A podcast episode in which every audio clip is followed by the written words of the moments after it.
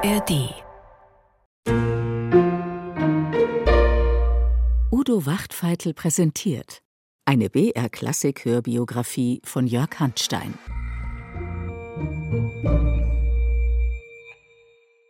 Ich begrüße Sie ganz herzlich zum Finale unserer Hörbiografie. Wagner leidet unter Herzbeschwerden und wieder einmal unter Geldsorgen. Vom neuen Deutschland mit seiner exzessiven industriellen Aufrüstung ist er enttäuscht. Kurz vor seinem Tod gelingt ihm jedoch ein letzter musikalischer Triumph. Doch hören Sie selbst.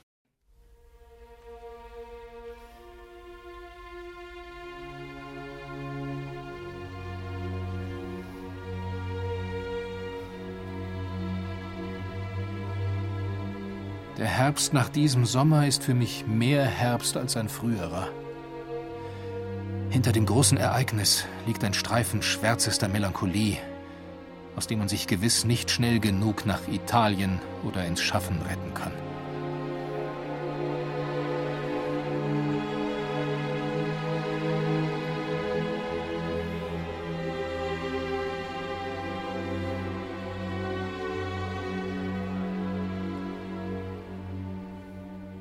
Fehler war, dass ich nach Bayreuth mit einem Ideal kam. So musste ich denn die bitterste Enttäuschung erleben. Die Überfülle des Hässlichen, Verzerrten, Überwürzten stieß mich heftig zurück. Es war alles falsch.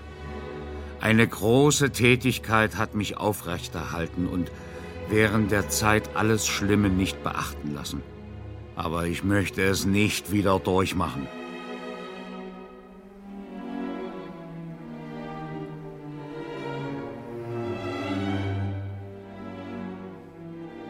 Zwei Enttäuschte blicken zurück auf die Festspiele. Friedrich Nietzsche, der Besucher, und Richard Wagner, der Betreiber. Und beide retten sich nach Italien. In Sorrent am tiefblauen Golf von Neapel unter Orangen- und Zitronenbäumen treffen sie sich. Am 2. November 1876 kommt es zum letzten Gespräch, dann gehen sie getrennte Wege, auch im Schaffen. Nietzsche wird zum Diagnostiker der Moderne und Richard Wagners. Musik als Austönen einer Kultur. Wagner. Der bereitet sich nun zu seinem Weltabschiedswerk. Eines Abends, wieder daheim in Wahnfried, wendet er sich an Cosima. Ich will dir etwas nicht sagen. Oh, sag es doch. Ich beginne den Parsival und lass nicht eher von ihm, als er fertig ist. Cosima ist entzückt, ein Werk nach ihrem Geschmack. Es geht um Schuld und Sühne, Leiden und Entsagung. Parsifal, der die sündige Liebe überwindet, ist ihr sehr sympathisch, die büßende Kundry auch. Am 28. Februar 1877 hat Cosima noch mehr Grund zur Freude. Zu Tisch gibt er mir wirklich den in Prosa vollendeten Parsival. Wir trinken auf dessen Gesundheit und nachmittags lese ich ihn für mich. Dies ist Segen, dies ist Trost, dies ist Erhabenheit und Andacht. Der entfesselte Erlöser.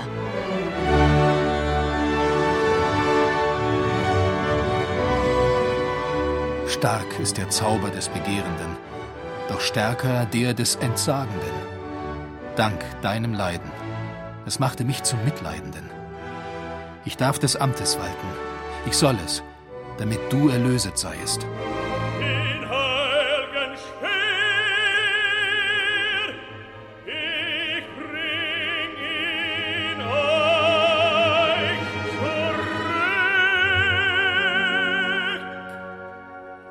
Schon der erste Prosaentwurf weist die Richtung. Doch der Weg zur Erlösung ist weit. 1845 als junger Kapellmeister verschlingt Wagner den Parzival-Roman des Wolfram von Eschenbach. Zwölf Jahre später konzipiert er den ersten Dramenentwurf. Er steht ebenso wie Tristan und Isolde unter dem Bann Mathilde von Wesendonck.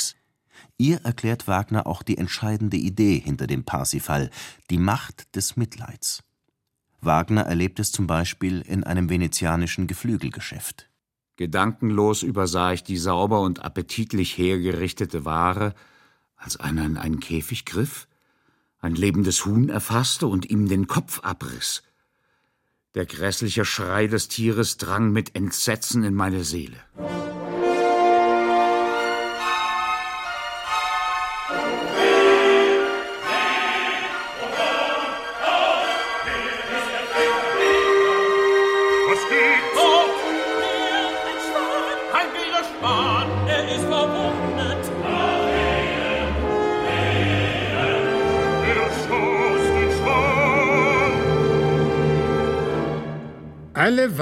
Und reine Liebe ist Mitleid. Und jede Liebe, die nicht Mitleid ist, ist Selbstsucht. Diese Art von Liebe, wie sie Wagners Lieblingsphilosoph definiert, soll die Welt erlösen. Parsifal ist ein Mitleidender im Sinne Arthur Schopenhauers. Er erkennt das Ganze und findet es in einem beständigen Leiden begriffen. Er sieht, wohin er auch blickt, die leidende Menschheit, die leidende Tierheit und eine hinschwindende Welt.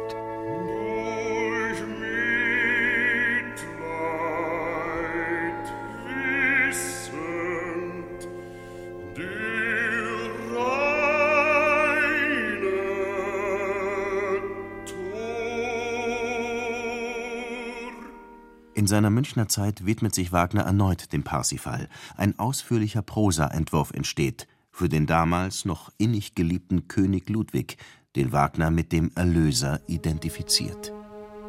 Ich bedarf, wie der Religiöse, des Symbols, in das ich alles fasse.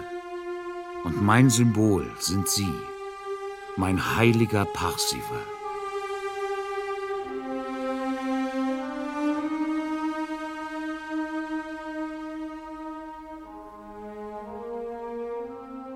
Als sich Wagner nun erneut den Parsifal vornimmt, steht wieder ein geliebtes Wesen im Hintergrund, Judith Gauthier. Von ihr lässt er sich gerne Pariser Luxuswaren schicken, noch steht der 64-Jährige unter dem Zauber des Begehrens. Ich bin vernarrt in eine gewisse Farbe, die man nicht mehr findet. Unternehmen Sie nichts wegen des Satins. Was man einem anbietet, ist Chamois oder Fleischfarbe. Wäre es die Farbe Ihres Fleisches, dann hätte ich gleich das Rosa, das ich will. Was die Parfümerien betrifft, hauen Sie über die Stränge. Badeessenzen im reichen Schwalle, dutzendweise.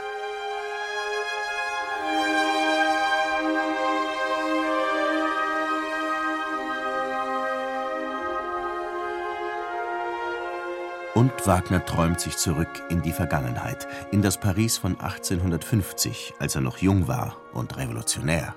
Plötzlich treffe ich Sie, Judith. Sie fassen meinen Arm, Sie nehmen mich mit zu sich nach Hause, Sie bedecken mich mit Küssen. Ach, es ist tief erschütternd, o Zeit und Raum, ihr Feinde. Du siehst, mein Sohn,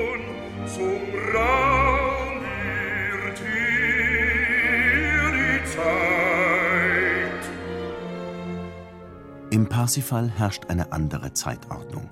Vergangenheit, Gegenwart und Zukunft kreuzen und überlagern sich.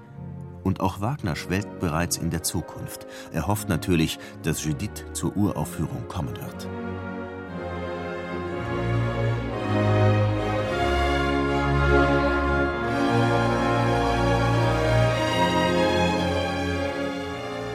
Sie werden schon sehen, es wird Ihnen gefallen. Wenn aber nicht, werden Sie mich auch dann lieben? Ich hoffe es, oh ja. Und wenn Sie es nicht wollen, so küsse ich Sie trotzdem. Oh, ich besitze schon ein Ding, das ich Judith nenne.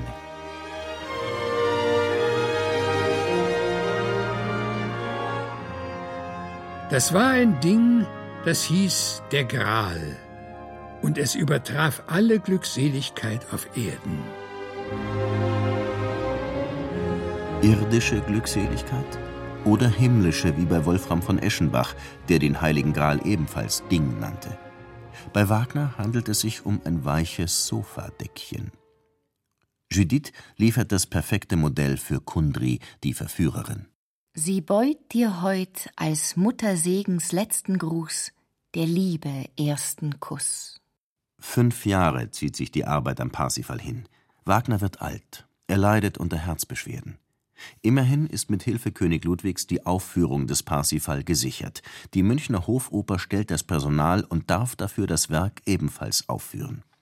Dirigieren soll der Hofkapellmeister Hermann Levi, der Sohn eines Rabbiners. So will es König Ludwig, der Wagners Antisemitismus missbilligt. Ausgerechnet ein Jude soll das heilige Mysterium erwecken? Wagner muss die Bedingung schließlich akzeptieren. Doch der sensible Levi, verletzt von einem schändlichen anonymen Brief, will wieder abspringen. Alle Ihre Empfindungen in Ehren. So machen Sie doch sich und uns nichts leicht. Um Gottes Willen kehren Sie sogleich um und lernen Sie uns endlich ordentlich kennen. Verlieren Sie nichts von Ihrem Glauben. Vielleicht gibt es eine große Wendung für Ihr Leben. Für alle Fälle aber sind Sie mein Parsival-Dirigent. Und Levi kehrt tatsächlich um. Unbefangenste, ja selbst sehr heitere Stimmung bei Tisch. Richard fordert hebräischen Wein. Der Münchner Vertrag hat für Wagner noch einen Haken, denn der Parsifal ist natürlich keine Oper, sondern ein Bühnenweih-Festspiel.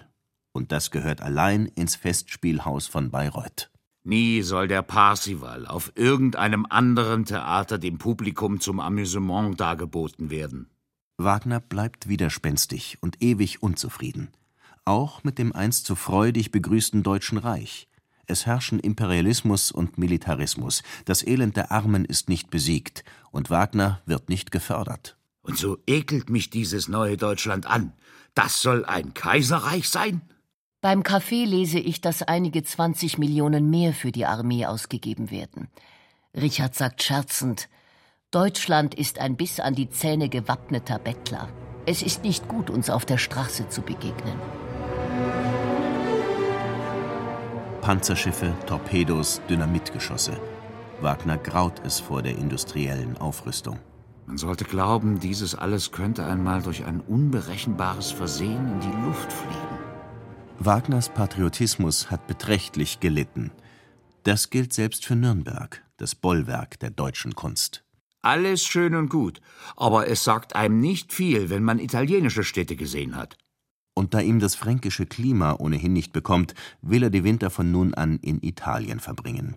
Das letzte große Ereignis an Weihnachten 1878 in Haus Wahnfried ist die Aufführung des Parsifal-Vorspiels, vor allem für Cosima.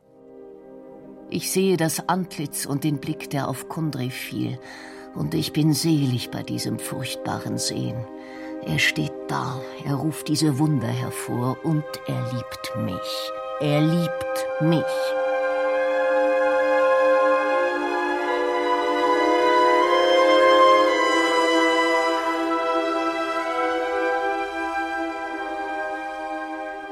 Wagners Liebe zu Italien ist wieder erwacht. Im Januar 1880 bezieht die Familie die Villa d'Angri am Posillipo. Den herrlichsten Punkt von Neapel, auf welchem wir vom Meere aus bis zur Höhe des Posillipo in einem selbst jetzt blühenden Garten aufsteigen.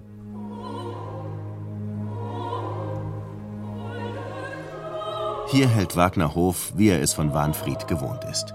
Gern empfängt er den Maler Paul von Jukowski. Dass der homosexuell ist, stört ihn nicht. Auch Jukowskis junger Freund Peppino, ein neapolitanischer Volkssänger, ist willkommen. Selbst Cosima gefällt der holde Knabe. Auch die Sachen, die er singt, sind in ihrer wild zärtlichen, verführerisch sinnlichen Art einzig.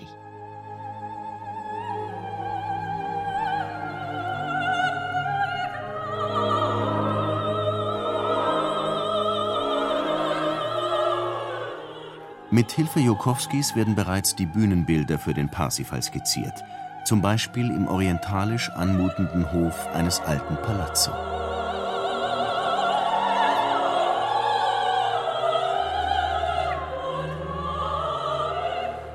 Als Vorbild für den Gralstempel dient der Dom von Siena mit seinem himmelhoch aufgespannten Sakralraum.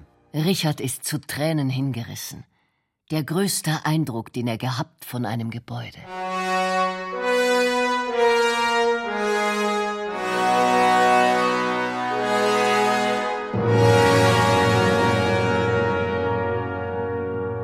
Man könnte sagen, dass da, wo die Religion künstlich wird, der Kunst es vorbehalten sei, den Kern der Religion zu retten. Wagner schreibt seine letzte große Abhandlung Religion und Kunst. Doch die Kunstreligion, wie er sie mit Parsifal praktizieren will, ist ihm nur Mittel zum Zweck. Es geht um nichts Geringeres als die Rettung der Menschheit. Wenn sich die Sozialisten mit Tierschützern, Vegetariern und Mäßigkeitspflegern vereinten, könnte es klappen. Entscheidend bleibt aber der Geist des Christentums. Nach dem Verfall der Kirche bewahrt ihn die Musik. Den Tempelmauern entschwebt, durfte die heilige Musik jeden Raum der Natur neu belebend durchdringen, der erlösungsbedürftigen Menschheit eine neue Sprache lehrend.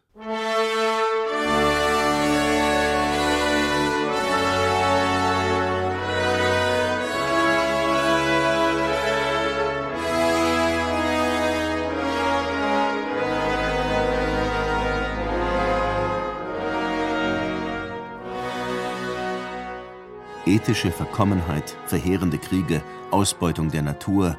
Wagner sieht die Krankheiten der Moderne voraus. Doch ist sein Rezept wirklich brauchbar? Die Wagnerianer sind davon überzeugt. Zum Beispiel der junge Vegetarier Gustav Mahler. Die moralische Wirkung dieser Lebensweise ist eine immense. Man kann sich denken, wie ich davon durchdrungen bin, wenn ich eine Regeneration des Menschengeschlechts davon erwarte.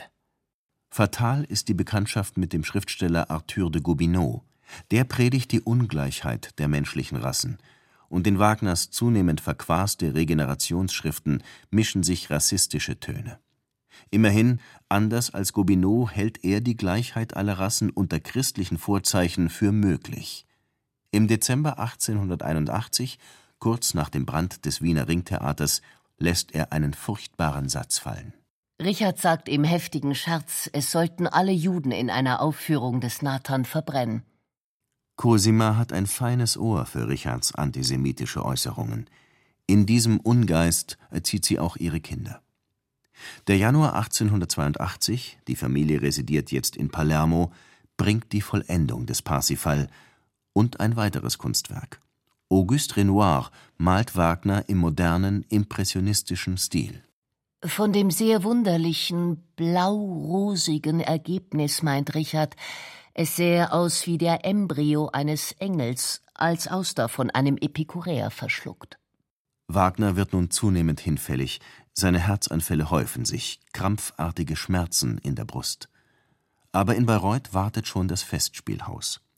Am 2. Juli beginnen die Proben und am 26. öffnet sich erstmals der Vorhang vor dem Gebiete des Grales.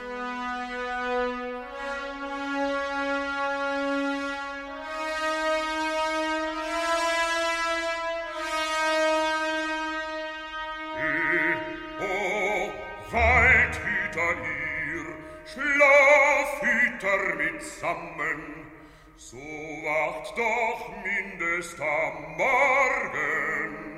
Es stellt sich die Frage, darf man klatschen? Der Meister wünscht Weihe, aber will auch eine Reaktion. Er selbst schreit Bravo für eins der Blumenmädchen, Carrie Pringle. Die Wagnerianer zischen. Judith Gauthier ist auch erschienen, in ziemlich freiem Aufputz, wie Cosima bemerkt.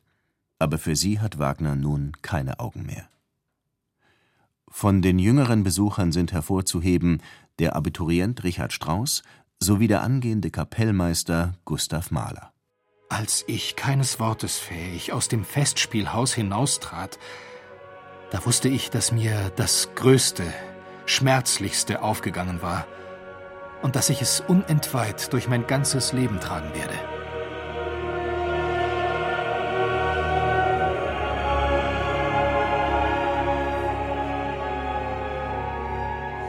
Bei der Darstellung von Wagners Parsifal war der allgemeine Eindruck, dass sich über dieses Wunderwerk nichts sagen lässt. Ja, es verstummt die davon Ergriffenen. Sein weihevoller Pendel schlägt vom Erhabenen zum Erhabensten.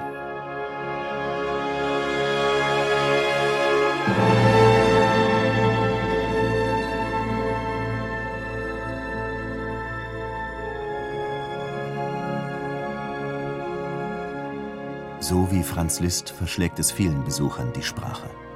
Die Uraufführung des Parsifal gerät zum Jahrhundertereignis. Hoch lebe Cagliostro! Der alte Zauberer hat wieder einen ungeheuren Erfolg. Mit dem Schluchzen alter Männer und so weiter. Friedrich Nietzsche, obwohl nicht anwesend, ist keineswegs verstummt.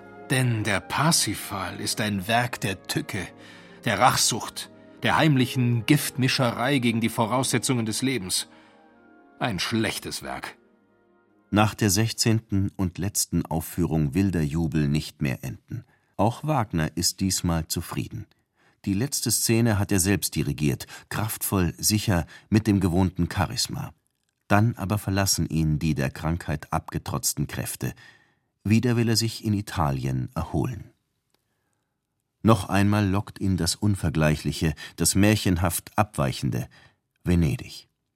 Im September bezieht die Familie samt Personal 15 Räume im Palazzo Vendramin. Am Canal Grande steigen Erinnerungen auf. Mathilde und der zweite Tristan-Akt.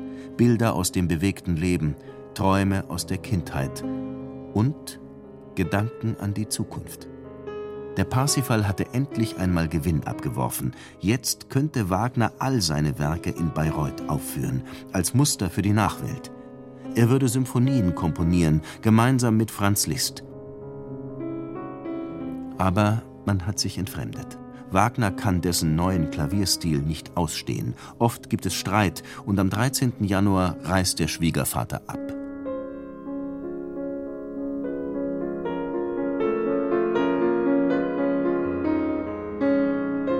Nun kehrt Ruhe ein im Palazzo Vendramin. Hermann Levi, der Jude, und der homosexuelle Paul von Jukowski stehen den Wagners jetzt am nächsten. Am Aschermittwoch sehen sie den Trauerzug und die Verbrennung des Prinzen Karneval. Vor dem Einschlafen sagt Wagner: Ich bin wie Othello. Mein Tagwerk ist vorbei. Cosima hält die großen Worte des Meisters fest. So auch am Abend des 12. Februars, als er über die Rheintöchter spricht. Falsch und feig ist, was oben sich freut. Dass ich das damals so bestimmt gewusst habe. Wie er im Bette liegt, sagt er noch, ich bin Ihnen gut, diesen untergeordneten Wesen der Tiefe, diesen Sehnsüchtigen. Beim Frühstück gibt es Streit über den eventuellen Besuch des Blumenmädchens Carrie Pringle. Wagner geht ins Arbeitszimmer. Nachmittags hat er wieder Herzkrämpfe. Cosima und Siegfried sitzen im Salon, da erscheint plötzlich die Kammerzofe. Der Anfall ist furchtbar diesmal. Nie werde ich vergessen, wie meine Mutter hinausstürzte. Eine Gewalt leidenschaftlichen Schmerzes drückte sich darin aus. Dabei stieß sie sich so stark an dem Türflügel, dass dieser fast zerbrach.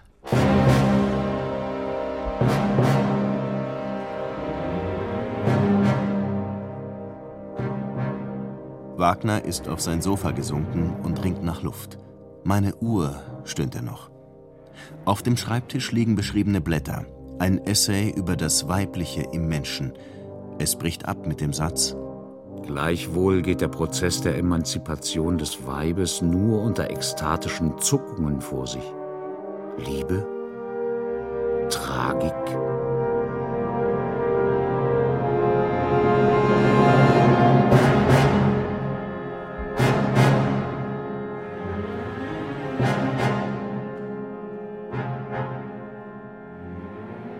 Cosima ist nicht mehr von Richard loszureißen. Noch 25 Stunden klammert sie sich an den Geliebten. Triste, triste, triste. Wagner è morto.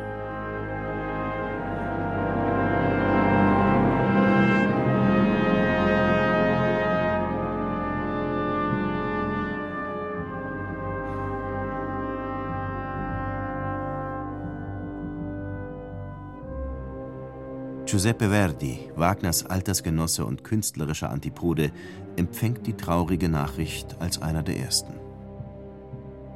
In einem schwarzen Waggon wird die einbalsamierte Leiche nach Bayreuth überführt. Am nächsten Tag, den 18. Februar, zieht ein pompöser Kondukt durch die Stadt. Zwölf Männer, darunter Levi und Jukowski, tragen den Sarg in den Garten von Wanfried. Die Hunde Marke und Froh laufen nebenher. Das Grab, das Wagner seit Jahren vor Augen hatte, nimmt ihn auf. Es trägt keine Inschrift.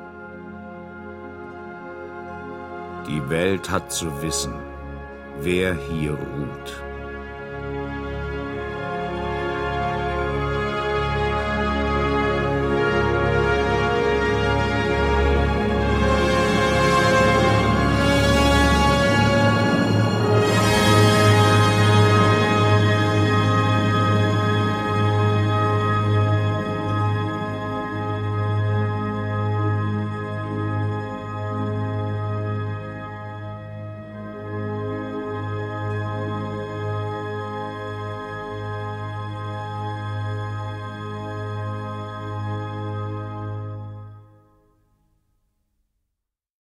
Und damit sind wir am Ende der BR Klassik Hörbiografie über Richard Wagner. Ich hoffe, dass Ihnen unsere gemeinsame Reise gefallen hat und wünsche Ihnen noch viele fesselnde Momente mit Richard Wagners Musik. Auf ein Wiederhören.